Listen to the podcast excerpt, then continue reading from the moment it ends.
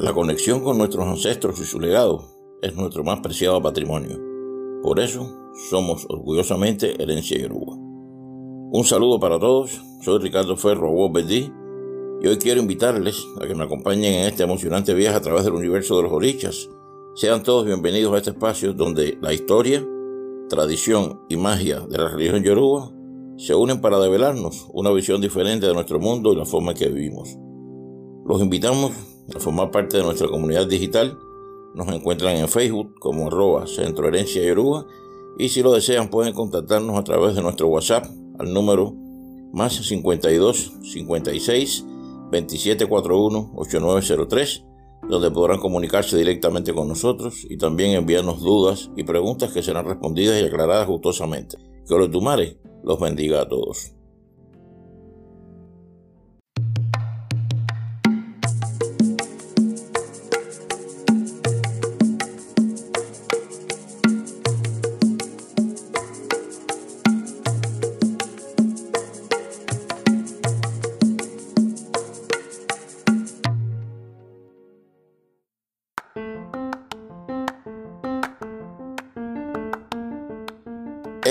El primer capítulo de una nueva temporada en la que estaremos hablando de los diferentes orichas, sus nombres, características, tabúes, particularidades en su adoración y más. En esta segunda temporada continuaremos con nuestra sección Conociendo más sobre Ifá, donde a través de las diferentes historias de Ifá siempre continuamos aprendiendo de nuestra hermosa religión. Igualmente, continuamos con nuestra tan esperada sección Preguntas frecuentes de la comunidad Herencia Yoruba, y aprovecho para agradecer a todos los miembros de nuestra comunidad que nos han escrito con muchas felicitaciones, sugerencias y preguntas. Cientos de felicitaciones que nos hacen feliz. Gracias por su invaluable presencia. Tendremos entrevistas a bravos y olorichas, anécdotas de la vida real y mucho más. En esta emisión en particular estaremos hablando de un oricha de los más importantes y antiguos de nuestra religión, que es Obatalá. Contaremos con un ese Ifá o historia de Ifá del Sagrado Odun o Kanaka, y también tendremos nuestra tan esperada sección de preguntas frecuentes de la comunidad Herencia Yoruba. Estamos seguros que nuestro programa les resultará muy ameno e instructivo. ¿Estamos listos? Comencemos.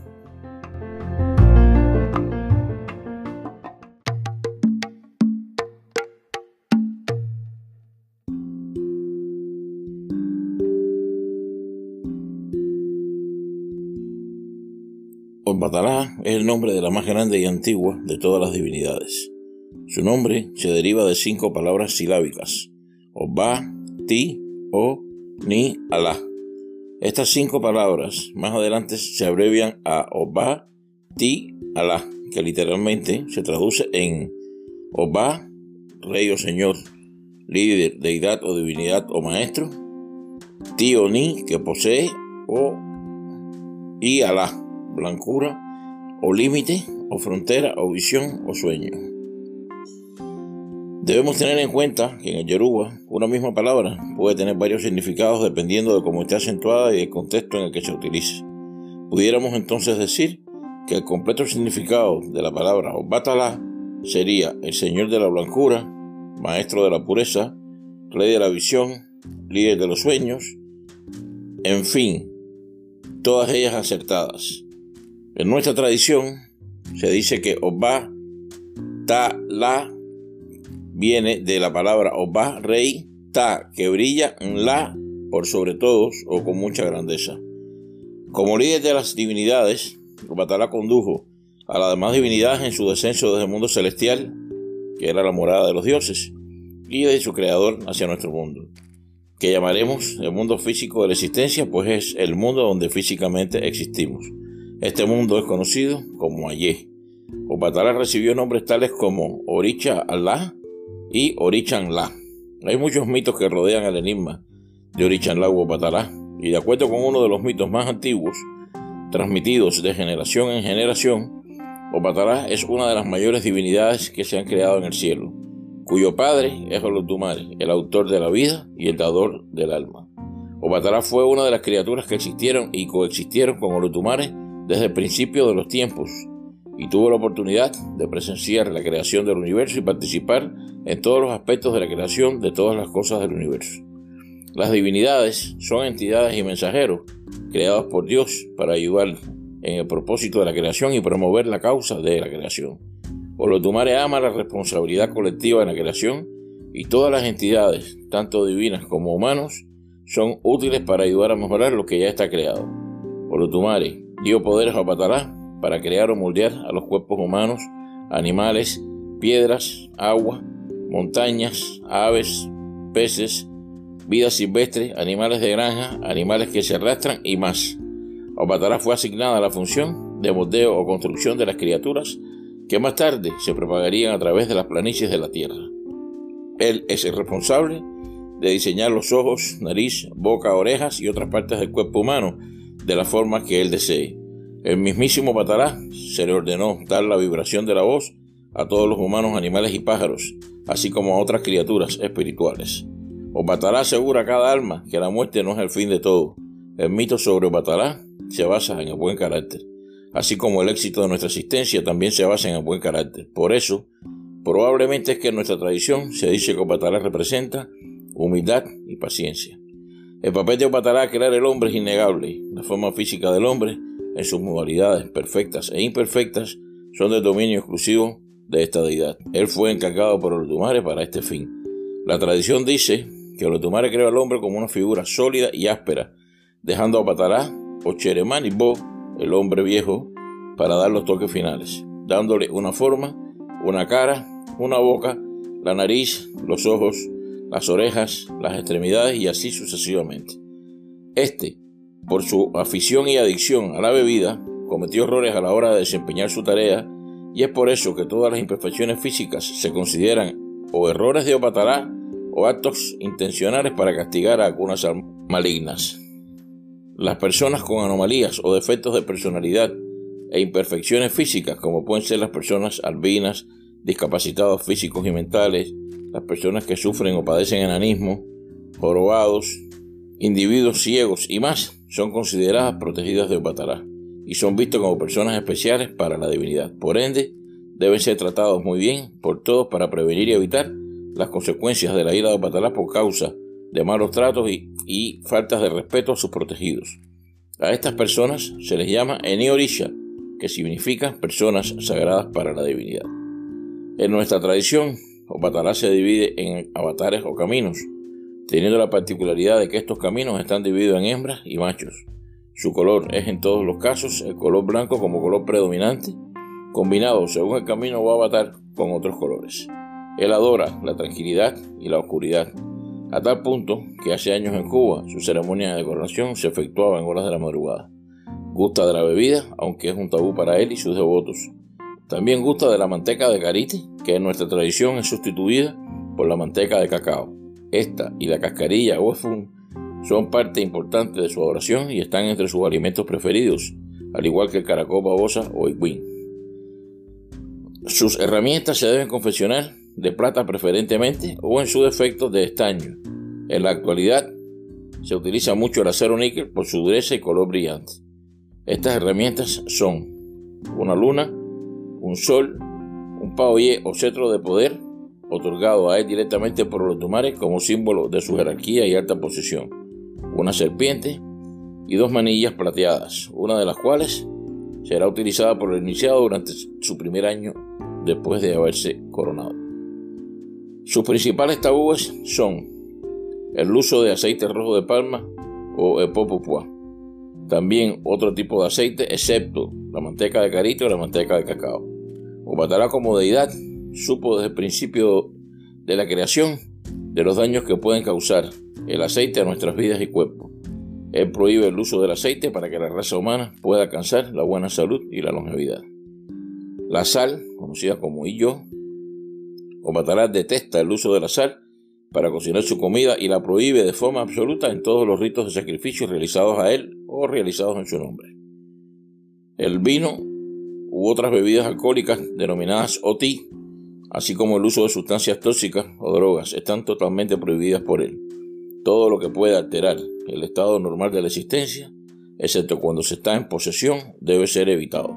Obatalá prohibió cualquier forma de bebida alcohólica y uso de drogas y estupefacientes. La deshonestidad y el mal comportamiento. Obatalá muestra a todos cómo la honestidad y fidelidad ganan el mundo entero, y el comportamiento deshonesto hace de una persona esclava de sus padres. La honestidad en nuestras relaciones personales con nuestros socios, nuestras esposas, nuestros esposos, vecinos, parientes y amigos se convierte en la base fundamental para vivir una vida pacífica y exitosa. Es también un requisito previo, básico, para que se dirija y construya una buena sociedad y una buena familia. Nada funciona bien sin honestidad. Otro tabú es el adulterio y la infidelidad. Batalá es una divinidad monógama. Él tiene una actitud marcadamente monógama en la vida. Batalá condena el adulterio y la infidelidad, apoya a aquellos que están estrictamente en conformidad con el estilo monogámico de vida y resalta que dicho estilo es honorable y digno para él. La gloria de una mujer es su fidelidad y honestidad para su familia y su marido, mientras que la gloria de un hombre está basada en su honestidad y fidelidad a su familia y su esposa. Ambos, esposa y marido, deben ser buenos ejemplos de autodisciplina y fidelidad, para así ganar el honor de la divinidad y de los tomares. Otro tabú es el consumo de la yuca o mandioca en cualquiera de sus formas para ofrendárselo a la divinidad. También es tabú todas las comidas y sopas a las que se le puede adicionar maíz. Otra prohibición es que las mujeres menstruando no deben visitar el santuario de esta divinidad, ni participar en ritos, sacrificios e iniciaciones, a menos que se esté iniciando o que la menstruación surja abruptamente en estos procesos. Los hombres y mujeres que han tenido interacción sexual deben ser limpiados espiritualmente antes de participar en actividades religiosas. Batalás en resumen, el modelo ideal a seguir si aspiramos a tener siempre la bendición de Lutumari y poder disfrutar de una vida honorable, digna, feliz y tranquila. Que Opatalá nos bendiga a todos. Che.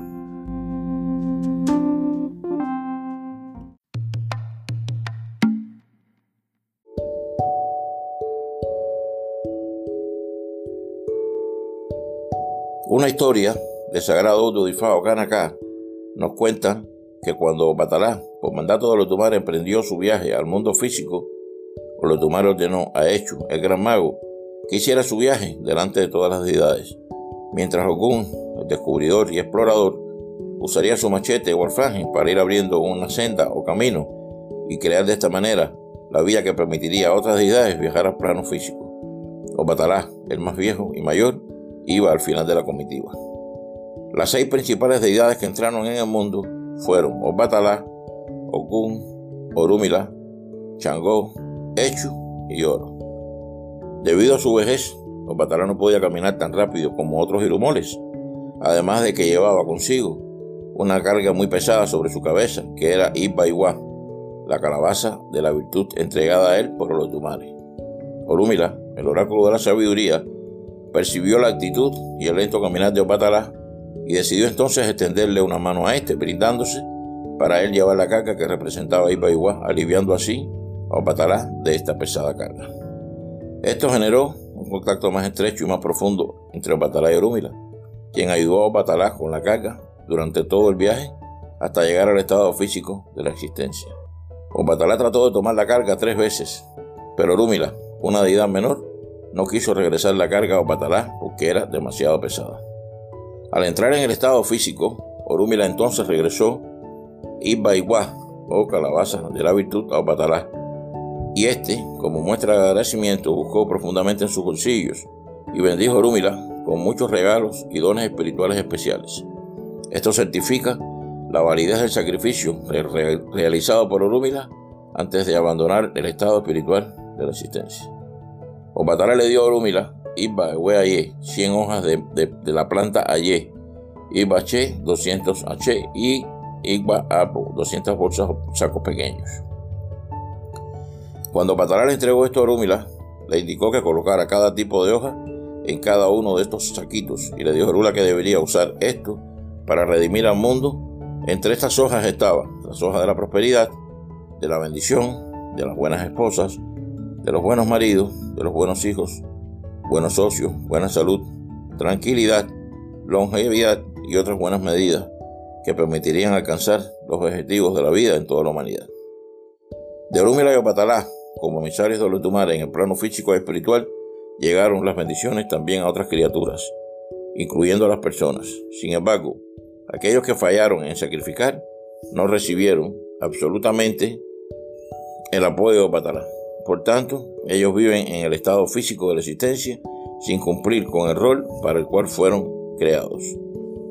Como por ejemplo, tener hijos o dar a luz, difundir la sabiduría y compartir el éxito. Mientras tanto, Orúmila cayó a Batalá con su carga pesada y sí ofreció sacrificio, atrajo a muchas personas que acudieron a él por adivinación y otros asuntos espirituales, buscando ayuda, éxito, riqueza, honor, progreso, buena salud y longevidad.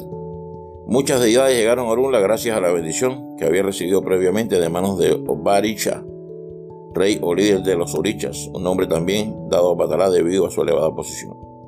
Fue entonces que Batalá exaltó a Orúmila, y así fue como Orunla, la última de todas las divinidades y el más pequeño, entre todos ellos se convirtió en la cabeza de todos.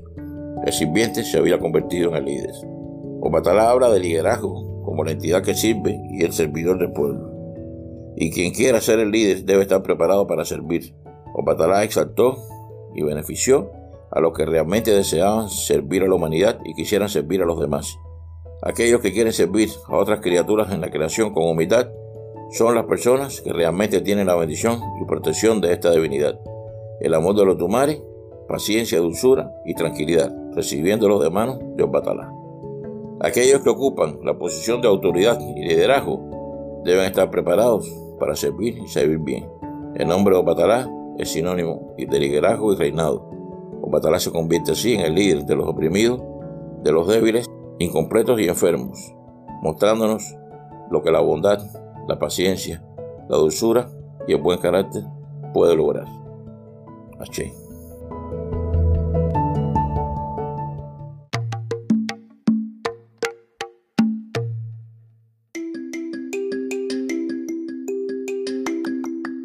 Comenzamos nuestra sección Preguntas frecuentes de la comunidad de Neche de Aruba con la primera pregunta que nos llega hoy desde Mérida.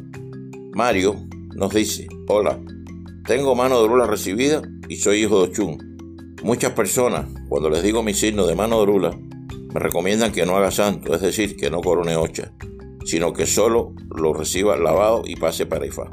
Y otras personas me recomiendan lo contrario. ¿Qué debo hacer? Bueno, Mario, a ver, sería de muchísima utilidad para nosotros conocer tu signo de mano rula, ya que esto nos permitiría tener más elementos y emitir un criterio con más fundamentos. Pero, según nos dices, la controversia surge cuando mencionas a las personas tu signo de mano rula, quiere decir que ahí debe haber alguna situación que el signo trae implícita y que no conocemos. En cualquier caso, mi primera recomendación es que evalúes con tu padrino cuál debe ser el camino a seguir. Esta duda debió haberse aclarado el mismo día de Twitter. Ese es el momento en que estas cosas deben quedar claras. Si no se hizo, por la razón que haya, sido, ahora lo que procede es hacer una bajada de rula para de manera muy directa preguntar si debes coronar o si simplemente debes lavar tu santo y pasar el Pero recuerda siempre esto, la última palabra la tiene tu mayor. Platícalo con él y entre los dos, con la ayuda de Orúmila, seguramente encontrarán cuál es la opción adecuada para ti. Desde, desde nos dice Alejandra, hola, tengo coronado Changó desde hace seis meses, estoy pasando por momentos muy difíciles y duros y quisiera consultarme con Orumbla, pero mi madrina me dice que estando de Yabú no puedo. ¿Qué debo hacer? Bueno, Alejandra, es cierto que las personas en su primer año, mientras pasan su viaje, no deben consultarse. Los protocolos de, de nuestra religión lo indican así, salvo muy raras excepciones. Y cuando se hace, se hace siempre con el consentimiento y la presencia de tu madrina.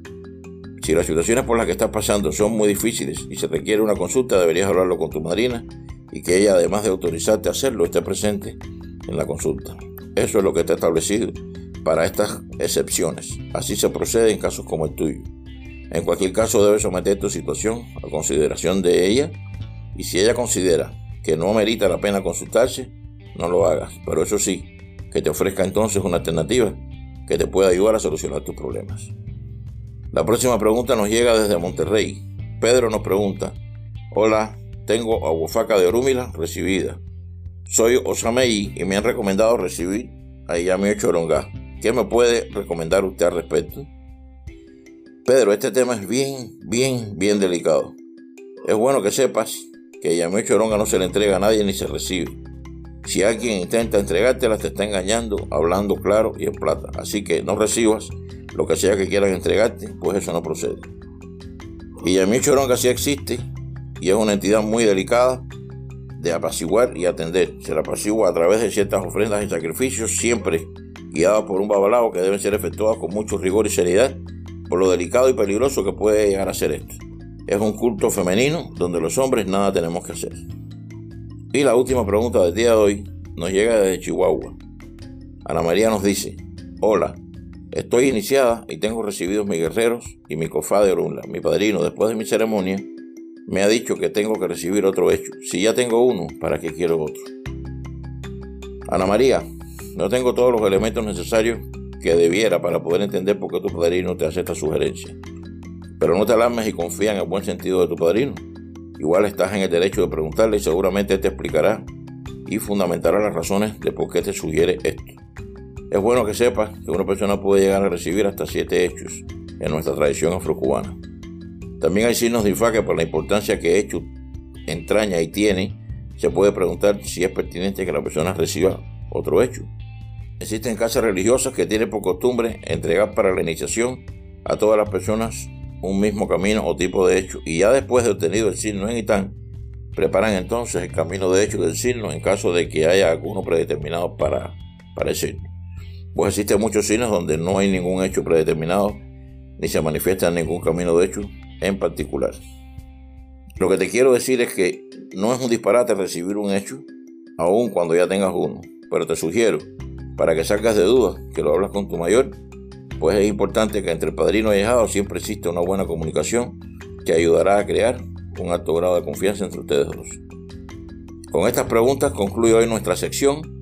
Por favor, no dejen de enviar sus dudas e inquietudes y continúen escribiendo como lo han hecho hasta ahora. Recuerden que una duda de alguno de ustedes puede ser también la misma duda de muchos. Nosotros intentaremos, en la medida de lo posible, darle respuesta a cada uno de ustedes.